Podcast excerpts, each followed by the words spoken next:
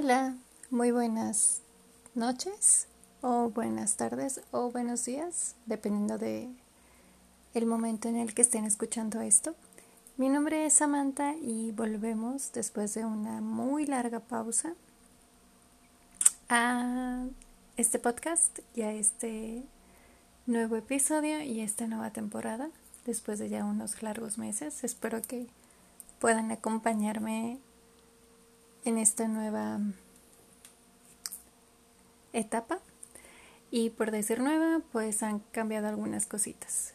Eh, estoy viviendo en otro lugar, misma ciudad, mismo municipio. Veo casi seguido a las mismas personas con las que siempre he estado. Seguimos en pandemia. Vivo con mi ahora marido.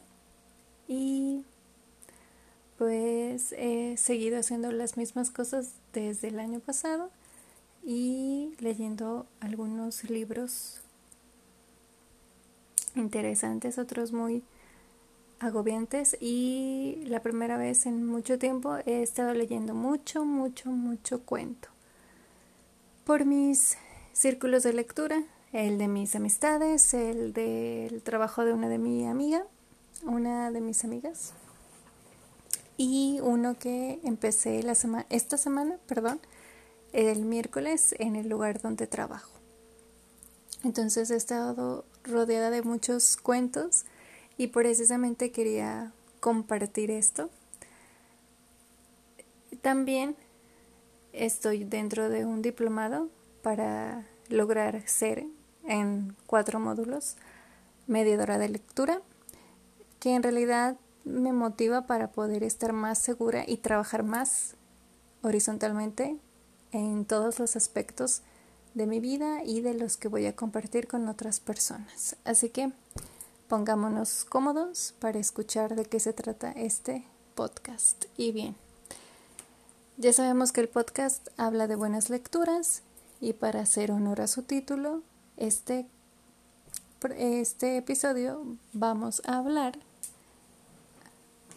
de las lecturas que he leído muy, muy, muy interesantes dentro de mis círculos de lectura. Muy bien, antes de empezar a hablar sobre los cuentos, me gustaría platicarles qué es un círculo de lectura.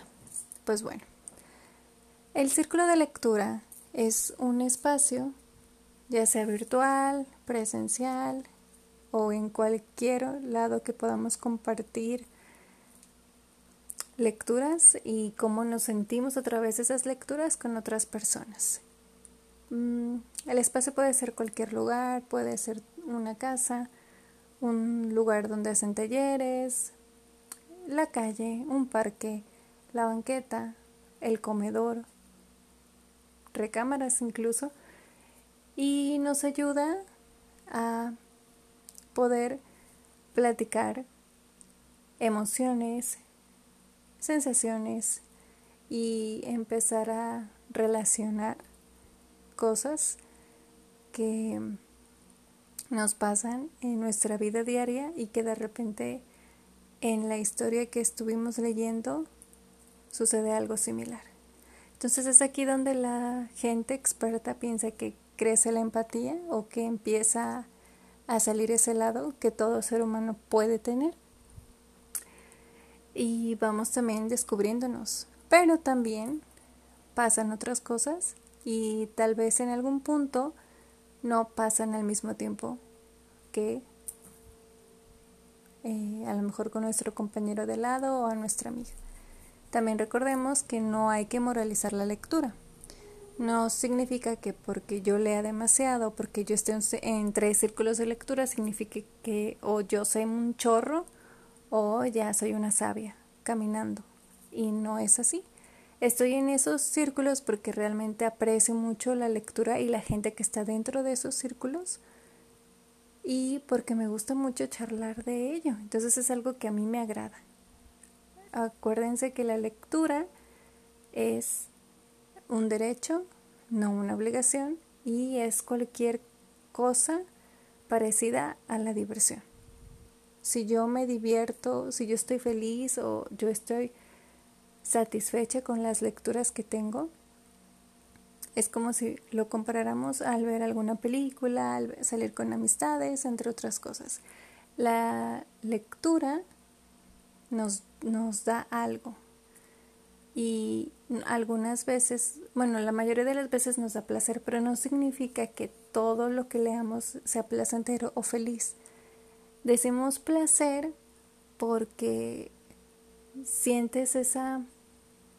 Cuando cierras el libro sientes esa satisfacción de que a pesar de que fue algo muy duro, o fue muy incómodo, o fue muy fuerte, o doloroso, o terrible, o bello, las sensaciones están allí y la sensación de gracias por leer este libro se queda contigo. Entonces, eso es la lectura. Así podríamos describirla. Entonces, ya que pasamos a, bueno, que ya estamos hablando sobre las sensaciones de lectura y lo que yo pienso que es, acompañado de algunas otras personas, los círculos como bien decíamos, pues están hechos para dialogar. Tienen diferencias con el club de lectura. El círculo es como... No quiero decir que sea más íntimo, pero es más, se esparcen más. Son como semillas que van saliendo al aire y se quedan en, en, en la tierra o en un lugar por ahí. Pero tú lo vas dialogando tú lo vas pasando de boca en boca, ver que más gente venga. El club de lectura tiene un poquito más de estructura, pero eso no significa que no sea válido o que no sea igual de importante que el círculo de lectura. En los círculos tratamos mm, de escucharnos a todas y a todos y en el club también, pero hay ciertas diferencias. Por ejemplo, Mm, en un círculo empiezas a convivir y en el club de lectura te enfocas en el libro que estás eh, leyendo o que leyeron. Muchas veces hay clubes de lectura que se reúnen para leer pasajes del libro antes de la reunión y bueno, se usa más en un contexto estadounidense. Y acá el círculo pues vienen a hacer actividades, vienen a conocer tu comunidad, a tratar de ver cómo cómo respondemos ante ciertas eh, historias o, también para escucharnos, porque muchas veces la gente va a hablar también de sí mismo y es válido. Y a veces no lo vemos. Por ejemplo, yo no lo veía. De repente yo decía, cuando iba a mis círculos presenciales, decía, pero ¿por qué hablamos de esto? Sí, hay que hablar de la historia, ¿no? Pero es parte del ser humano una persona siempre tiene que hablar de lo que le sucede o algo que le preocupa. Entonces, eso es ser parte de un círculo y eso también es ser humano, escuchar a los demás y a las demás. Entonces, con esta pequeña charla del círculo de lectura, que espero que se me haya explicado, empiezo con los cuentos que leí y que se me hicieron sumamente interesantes. Bueno, del... Creo que el año pasado fue como en diciembre cuando ya dejé en pausa este proyecto. Pero bueno, quiero continuar. Eh, y quiero continuar con las, con las lecturas de este año. Entonces, eh, descubrí, creo que voy a empezar por, el, por lo más cerquita a lo más lejitos. Este año descubrí a un hombre llamado Tommy de Paola o Tomás de Paola, que es un estadounidense con raíces irlandesas y ay, creo que irlandesas e italianas, ya que tiene muchos libros acerca sobre viejitas y viejitos. Entonces, em, su historia o su experiencia es estar cerca de viejitas y viejitos desde muy pequeño. Entonces, como que eso le impactó y empezó a escribir ese, esos libros.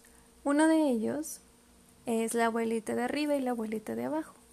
Una historia mm, que él vivió. Son sus abuelitas, son su abuela, son sus abuelas. Una de ellas es la abuelita y la bisabuelita. Entonces, ambas viven en la misma casa, junto con el abuelo, el esposo de la abuelita, y él las visitaba cada semana y pasaba mucho tiempo con ellas. Entonces, es una historia muy bella sobre pues la convivencia, el saber que tus, bueno, no importa la edad, tienes muchas cosas con las que puedes hablar o que compartir con esas personas. Me llamó mucho la atención porque en el círculo que empecé esta semana lo leímos. El mes es exclusivo para la literatura infantil y juvenil y hubo comentarios respecto a que les recordaba mucho a su, a su mamá o a su abuela, incluso mm, participantes que tienen sus propios hijos mencionaron la importancia de, del vínculo que tienen el hijo con la abuelita y personas que perdieron a su madre o a su abuela eh, este año o años atrás y fue muy conmovedor escucharlo. Fue también muy conmovedor porque yo estuve un poco emotiva en ese en ese círculo porque precisamente recordaba a mi abuela, recordaba que yo también desde muy pequeña estuve cerca de ella, pero muy muy cerca, viendo lo que hacía, pero nunca involucrándome. Porque mi abuela era muy especial, porque le gustaba hacer las cosas ella sola y pues no necesitaba ayuda. Sin embargo, se me quedaron muchas imágenes eh, cercanas a mi memoria y a pesar de que no había una interacción con sus actividades, yo sentía que era parte de esa actividad por estar viendo lo que hacía. Entonces, sí, fue muy, muy bello y muy conmovedor. Seguimos con la siguiente eh, lectura. Esta lectura está gratuita si buscan la página de Biblioteca El Colibrí y buscan el post eh, de la abuelita de arriba y la abuelita de abajo de, eh, bueno de, de esta página en Facebook. Y si gustan pueden entrar a Facebook y después en Facebook versión computadora hay una opción para buscar cosas dentro de esa página pongan el título y probablemente los lleve rápidamente a, ese, a esa publicación y ya podrán leer ese gran libro, que para mí es un cuento, pero porque está muy cortito. Sí, para mí es un cuentito. Y muy bellamente ilustrado. Ilustrado también por el, por el escritor. Muy bien, continuamos. Eh, van a ser cinco. Es en cuestión de mi círculo de lectura. Este, esta semana, dos semanas antes, leí un cuento de Samantha Schweblin que se llama, déjenme recordar cómo se llama, ah, El hombre más con menos suerte en el mundo, o el hombre con menos suerte en el mundo, sí, de Samantha Schweblin. un cuento sumamente desgarrador desde donde lo vean. Es una historia que narra un accidente de una pequeñita de tres años ingiere algo y sus padres corren al hospital para que la puedan ayudar, quitarle lo que se haya tomado, entre otras cosas. A su vez tienen una hija mayor, una niña, y a partir de que sale de casa empiezan sus... Pues ahora sé que sus situaciones mm, complicadas hasta cierto punto de mucha vergüenza y de no entender a sus padres, porque uno de los momentos bochornosos es cuando le dicen que se quite el calzón para que el padre empiece a, a decirle a la gente que necesita pasar rápidamente para llegar al hospital porque su hija está enferma. Bueno, más bien su hija ingirió, ingirió, ingirió se tomó algo. Eh, mm, no sé, como cloro o algo así. Y necesitan correr al hospital. Entonces ese es el primer momento bochornoso. El segundo es que nadie se acordó que era su cumpleaños por esa situación. O si se acordaron se les borró por completo. El tercer momento es cómo se siente ella sin el calzón porque no lo traía. El cuarto momento es cuando le dice a un hombre a su lado, porque la dejan esperando en un como en la sala, en alguna sala del hospital, como le dice a un hombre que no tiene bombacha, eh, calzón, y el hombre la lleva a comprar, bueno, entre comillas, comprar un calzón y a partir de allí pues empieza a haber un diálogo. Ahí él le cuenta el por qué él es el hombre con menos suerte en, el, en la tierra, en el mundo, en ese lugar. Y no puede decir su nombre porque comenta que una mujer lo hechizó. Entonces, a partir de ahí ya hay una cosa que te explota. Porque empiezas a tener esa sensación de, híjole, ¿qué va a pasar? Porque un hombre lleva a una niña a comprar unos calzones y ni siquiera es su hija o es una familiar, o sea, ¿a quién diantre se le ocurre llevar a una niña a, un, a una tienda? Empiezas a tener esta cosa como incómoda de, hoy, güey, ¿qué va a pasar? ¿Qué va a pasar? ¿Qué, qué sucederá? Pero las cosas se van aclarando un poco y no quiero decir con los comportamientos de ese hombre, sino más bien con el lector y la lectora. Porque al final del día el cuento nos habla de la forma en la que juzgamos. Si juzgamos muy rápido, si eso está bien o está mal, esto de la del refrán que dice no hagas cosas buenas que parezcan malas, ¿por qué a la niña se le salió decir no tengo calzones? Que creo que también es válido porque todas estas cosas vienen desde de una familia que dio todo por una niña y dejó a la otra la intemperie. Entonces, es muy interesante saber eso, ¿no? Que más allá de la historia, lo que realmente está provocando es que nos cuestionemos qué está pasando, si somos las personas que siguen las reglas o más bien somos personas que pueden señalar, pero ¿qué pasa cuando alguien nos señala? ¿O cuáles son nuestras mm, formas de relacionarlos con nosotros que podría haber, a veces se puede ver como extraña? Por ejemplo, mm, con ese cuento me vino a la mente una escena de una película de Kevin Bacon con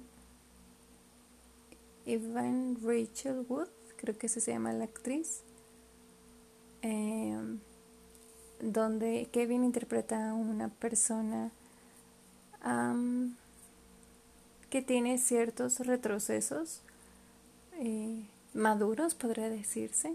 Actúa como un niño, pero es un adulto. Y se hace amigo de esta chica, que es una niña, como entre unos 10, 12 años y pues hacer muchas cosas juntos.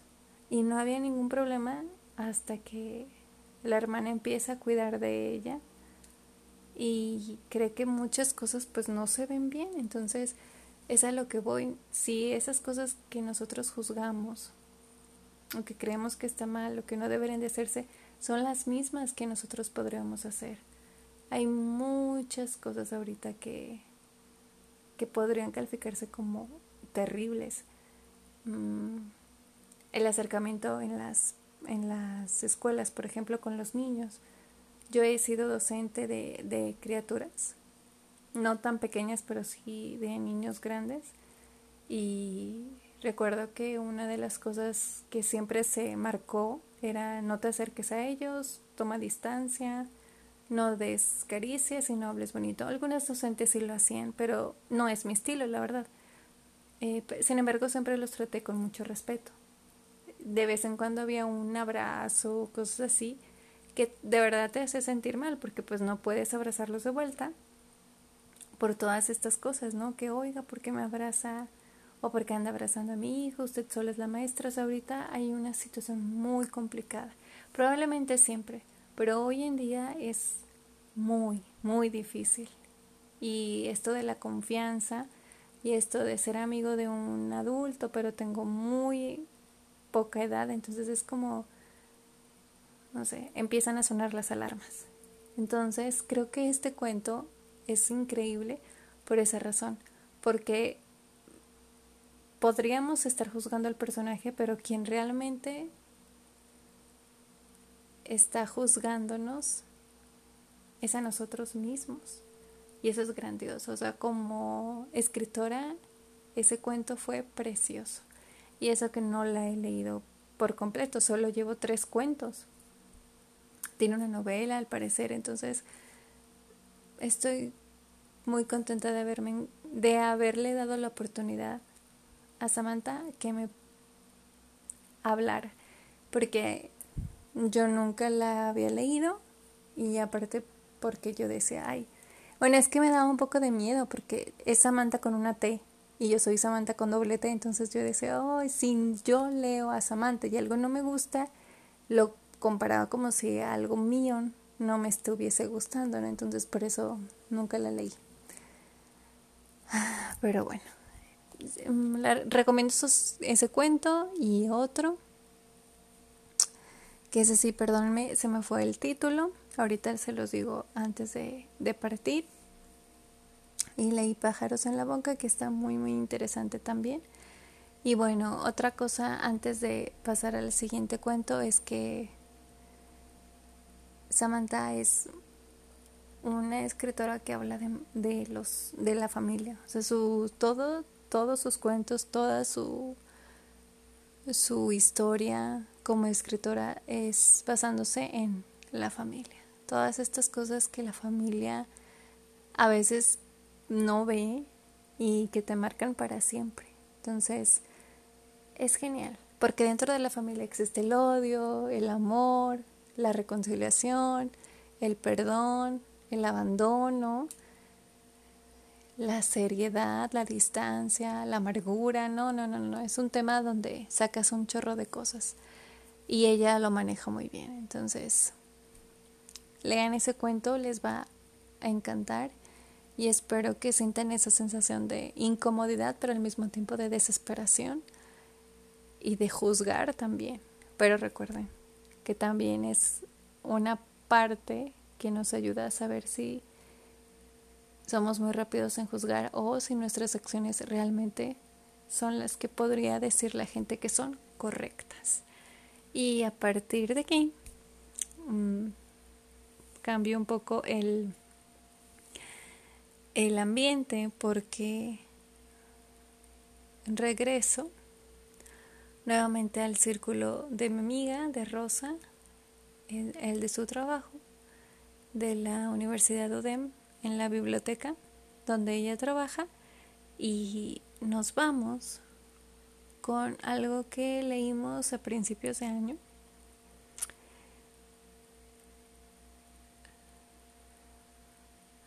Lo cual fue algo muy, muy interesante. Años, años atrás yo había escuchado la novela Frankenstein y pues bueno, sabemos que es de Mary Shelley. Nunca la he leído, hay que ser honesta.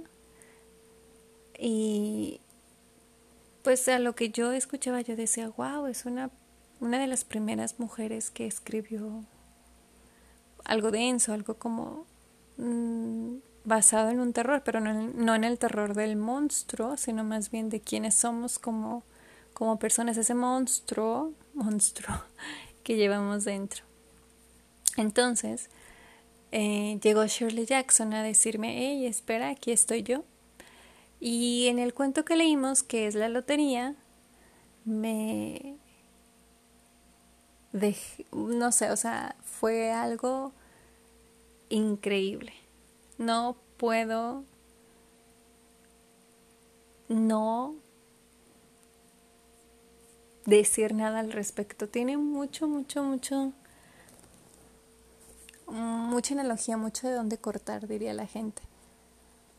Es una historia que sucede en un lugar, como en un pueblo, hace muchos años, quizás siglos, donde cada,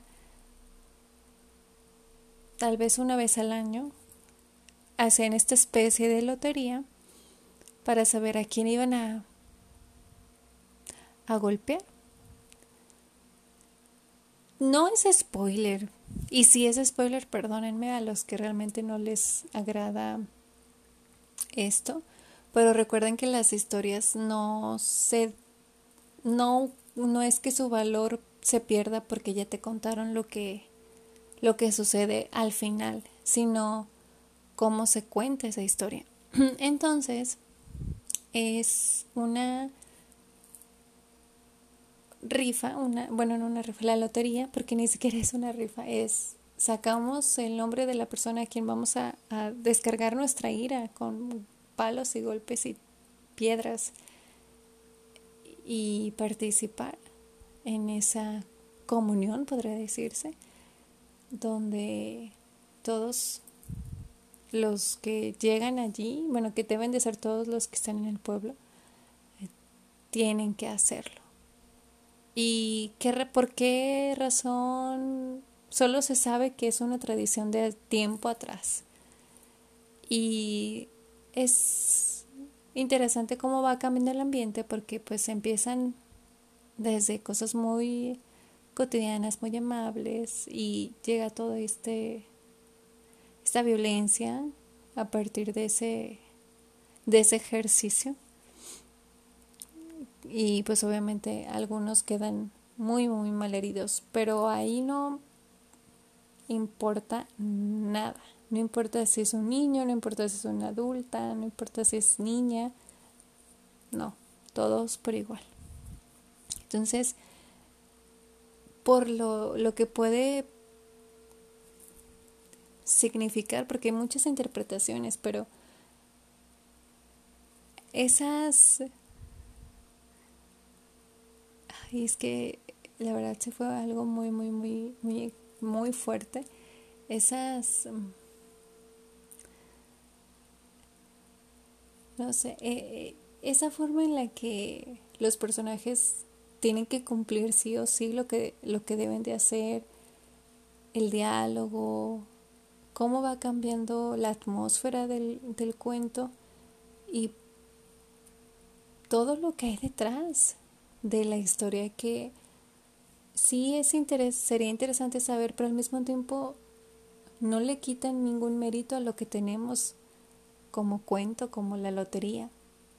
Y nos habla de todas estas mm, situaciones que vivimos como individuos y como sociedad y cómo esta violencia se va compartiendo.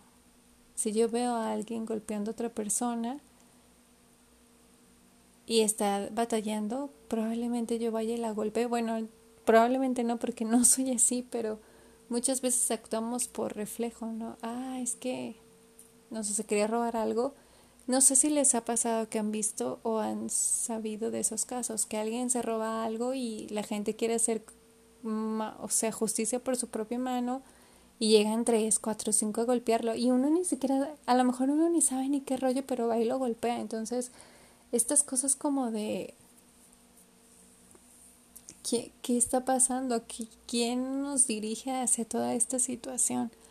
El hombre, esta, esta historia muy, muy conocida del hombre que se que se subió a la combi, que se había robado no sé qué, o no sé qué había pasado, pero que entre varios, unos tres, lo golpearon y dices, wow, ¿no? O sea, ¿cómo encapsulamos lo que nos hace sentir mal y, la, y lo descargamos con una situación ajena a eso, a eso que nos hace sentir mal. Pero no estoy diciendo que eso es el significado del cuento, porque tiene demasiado. Eh, yo aquí vengo a contarles los cuentos que me parecieron geniales y las interpretaciones ya las tendrán ustedes al momento de leer esos cuentos. Pero sí, Shirley Jackson con la lotería, un análisis muy, muy, muy, muy profundo de por qué está tan arraigada la violencia y también esta cordialidad, bueno, no quiero decir cordialidad, esta cosa de no lo hagamos todos los días, solo una vez al año, porque también esto lo bueno, si se hiciera muy seguido, creo que lo separaría de la civilización y volverían años atrás, como esto que denominaban como lo antiguo, lo que hacían los rituales de antes, el sacrificio.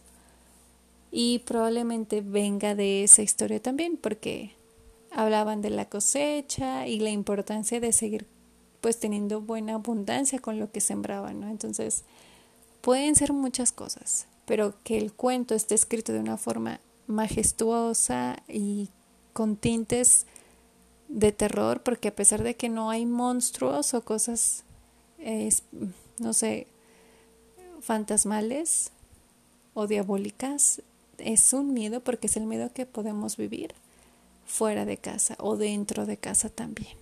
Eh, la violencia, los golpes, todo lo que representa ese concepto. Eh, muy bien, y ese fue el número 3. El número 4 y 5,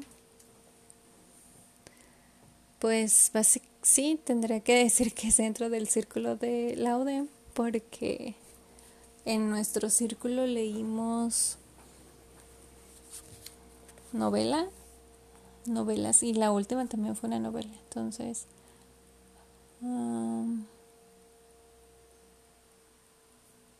y los cuentos que leímos anteriormente eran del año pasado. Entonces, como quiero hacer un algo de este año, no, no me voy a ir hasta atrás. Y em, nos vamos con el número 4. Muy bien. Estoy recordando el, el nombre. Discúlpenme porque no quiero comentarlo sin antes mencionar quién lo escribió. Pero bueno.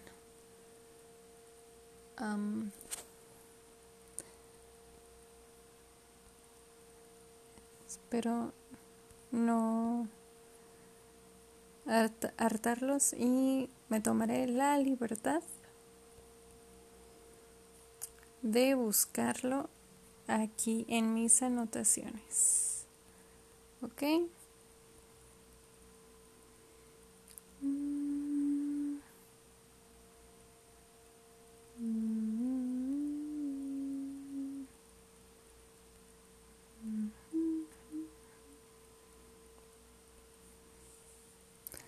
Muy bien.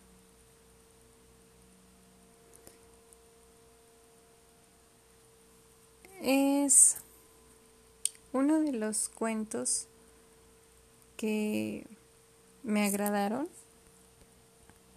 Este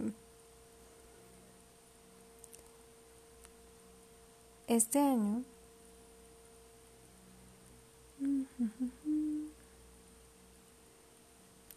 listo es un cuento llamado El chifón, perdón, me voy otra vez al título. El chiflón, perdón, del diablo, de Elillo. Él es un escritor chileno y entra porque me parece hermoso cómo trata el ambiente en una situación completamente mm, ¿Cómo se me fue esa palabra? Donde sabes que vas a perder sí o sí. Es la historia de dos mineros que por situaciones ajenas a ellos se les pide trabajar en el chiflón del diablo, que es una parte de la mina, pues muy peligrosa y que los extranjeros de esa mina, los dueños, pues no querían hacer ajustes ni nada por el estilo porque era pues perder dinero. Mucha gente había muerto allí y se sabe a ciencia cierta que la gente que es, bueno, trabaja en ese ambiente pues no, no dura demasiado, independientemente la edad que tengas, por lo tóxico que puede haber dentro de las minas, los deslaves, la falta de equipo, mm, los movimientos naturales que existen dentro de las minas, el poco, bueno, la poca seguridad también que existe y la ignorancia de esas gentes que únicamente están buscando satisfacer sus necesidades y llenar sus bolsillos de del dinero que puedan sacar de, de todo eso. Entonces, es una historia que va, que tú sabes desde un principio que no sobrevivirán, pero todo, todo lo que escribe el personaje de una, de una madre, cómo va y busca a su hijo, o cómo se enciende la alarma para saber que alguien pues, bueno, que hubo un accidente y cómo estas personas se lavan las manos así. Porque inclusive lo habían dicho, no, si no quieres trabajar allí, pues bueno, ya mañana no vengas. Entonces estas cosas como de mandarlos prácticamente a la muerte no es algo que, que te asuste porque son palabras, pero realmente te asusta porque como como empleado estás en un peligro en todos lados porque eso sucede. Eh, es increíble todo lo que sucede después de, de esa situación, una charla interna que tiene la madre, la descripción de las de los paisajes, de las cosas que estaban pasando, Ah, te lo vas imaginando. Cómo eh, el narrador observa todo tan preciso, el lugar en donde había como este espacio para que los mineros puedan, pues, no sé, descansar un momento y tomar algo, las mujeres, las esposas o las madres que iban y dejaban lonche junto con sus hijos, los mineros trabajaban largas jornadas y de repente llegaban muy tarde o incluso las mujeres dormían cerca de, de ese lugar donde trabajaban para tener un rápido acceso a cuando llegara la hora del lunch. Entonces, es sumamente increíble, lo recomiendo mucho. Y lo bueno es que este, libro, este libro, este cuento lo pueden encontrar gratuito y también el libro, porque es una antología de, de cuentos y tiene otros muy buenos, pero ese en bueno, ese en específico es muy, muy, muy, muy bueno y vale la pena tenerlo presente. Y ahora nos vamos con el último, que también es parte del círculo. Y el círculo de la UD. Se me olvidó decirles. Este. Permítanme, es sobre un profesor y sobre un alumno mm, y fue de los primeros que leímos en enero. Entonces, está, está muy, muy, muy padre. Ah,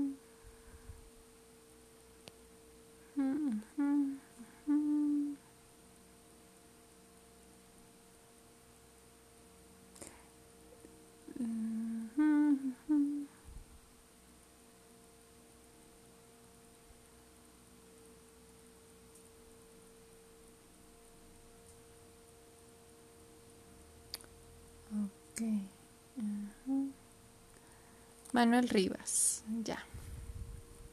Él es el escritor y el cuento se llama La lengua de las mariposas. Es español y era una época en donde había mucho control por parte del gobierno y estaba esta lucha de la gente que o estaba con el gobierno o estaba con las personas que querían librarse de, del gobierno. El profesor tenía ideas muy radicales, pero nunca las dejaba verse, por así decirlo. Em, todo era como muy por debajo del agua y él tenía pues momentos en donde podía platicar con otras personas para realizar algún acto o tal vez algo que pueda debilitar el movimiento del gobierno.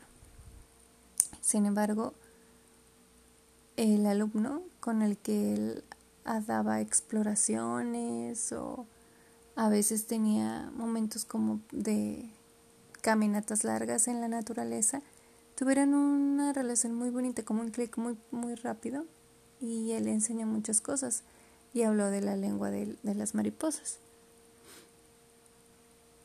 Esta información que le da al niño, él la va compartiendo con su familia y su familia, al tener otros intereses y preocupaciones, pues no ven tan, tan genial todas las cosas que el niño, el niño les cuenta.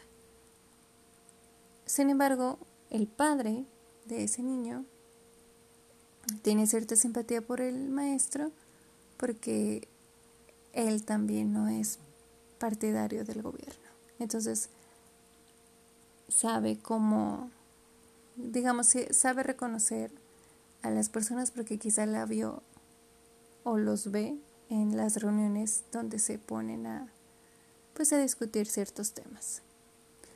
De agradecimiento, el padre le regala un traje porque es sastre al profesor y él lo usa con mucha pues con mucho orgullo, con mucha felicidad.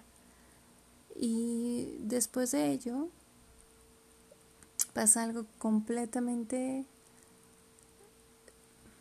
difícil de afrontar. Empiezan a haber sospechas y la gente puede caer. Y cuando digo que quiere caer, o más bien no que quiere caer, que puede caer, es porque ya el gobierno infiltró gente o ya supo más o menos por dónde iba la cosa.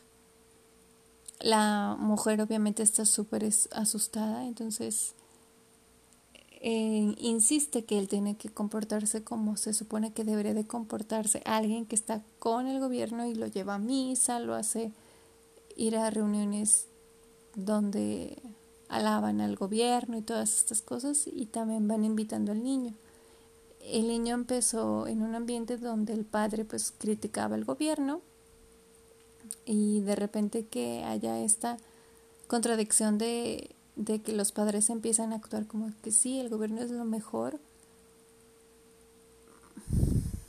es una de las cosas que más impactan en el cuento. Ya después, a partir de ahí sucede una cosa muy impactante y que me muero de por decirles, así que lo siento mucho. Se los voy a contar. Eh, resulta ser que toman el, al padre y... Perdón, no al padre, al, al maestro, discúlpenme. El padre y la madre del niño están en la, en la plaza, hay un evento llega el, el maestro y hay un cierto alivio por parte del, del padre, porque entonces si ya agarraron a uno, significa que a lo mejor no van a seguir buscando, sobre todo porque era uno de los líderes grandes. Y aparte un docente siempre tiene esta cosa de, de respeto. Pero al momento de verlo, la gente empieza a gritarle y a decirle cosas y no sé qué. Entonces, en un momento, la familia del niño no hace nada. O sea, el niño se quedó impresionadísimo porque era su profesor. Entonces empieza a gritar la madre cosas contra él, de, ah, este, traidor y no sé qué tantas cosas. Y el padre le sigue la corriente y luego la madre le dice, grítale, grítale, ah, le dice el niño. Y el niño toma pues en serio su papel, agarra las piedras y empieza a, aventarle las, las piedritas o las piedrotas y el maestro se queda como que qué pedo y empieza a gritarle cosas como eh, ¿por qué me enseñaste tal cosa? ¿por qué me enseñaste los, qué significado tiene la lengua de una mariposa? y es sumamente desgarrador, porque el niño de verdad no entendía lo que estaba sucediendo. El niño solamente actuó porque le dijeron sus padres, pero en qué, qué, qué de malo hay en que la gente se tenga más conocimiento en ciertas cosas. Y está este trasfondo, ¿no? De ¿por qué me enseñaste todas estas cosas. Obviamente las disfruté, pero ahí, se, ahí te das cuenta que realmente, digo que lo que realmente, lo que realmente importa es eso, lo que aprendes de la otra persona. Y yo recuerdo que lloré al final de ese cuento porque es, es lo más bello, puro, inocente y bello que puedes leer. Sobre todo si, bueno, no, porque aunque no seas docente te llega, pero a mí me llega más por, no tanto porque yo fui docente de niños y de niñas, sino más bien porque yo fui una niña que quiso mucho a sus maestros porque realmente abrieron los ojos de cierto modo. Y eso no lo olvidas, es como, no, no, no puedes olvidar una lección tan importante. Y él aprendió muchas durante la estancia de ese profesor. Entonces, es un gran cuento. Perdónenme porque se los conté, soy muy malvada. Pero al mismo tiempo quiero que se contagien un poquito de esta historia para que vayan a buscarla porque también está libre de derechos en internet. Pueden encontrar incluso el libro me imagino de este autor de Rivas de ah, la lengua de las mariposas. Ok este fue el último. Manuel Rivas eh, la lengua de, la, de las mariposas es el último cuento de recomendación. Y bueno, todos los pueden encontrar en internet, todos estos cuentos que acabamos de mencionar. Em, excepción el primero, porque ese sí lo tienen que, que encontrar en la página de Facebook que les comento de Biblioteca El Colibrí. Y si me conocen y saben cómo contactarme, yo se los paso. Bueno, pues me dio mucho gusto poder charlar con ustedes. Estoy muy agradecida por todo lo que hemos hecho a través de estos programas. Y pues bienvenidos, bienvenidas a este podcast nuevamente y a esta segunda temporada donde hablaremos un poquito más de de todo un poco, de cuentos, de poesía, de novela, ensayo y de algún otro tema que se vaya presentando. Entonces,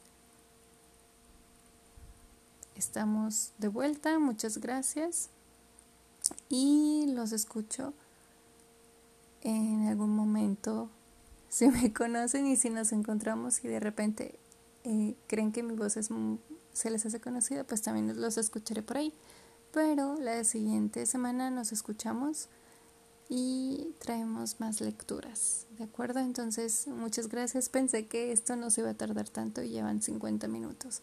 Lo siento. Pero esto da la interpretación de un cuento, a pesar de que es más corto, te lleva a más interpretaciones. Y pues escogí cinco.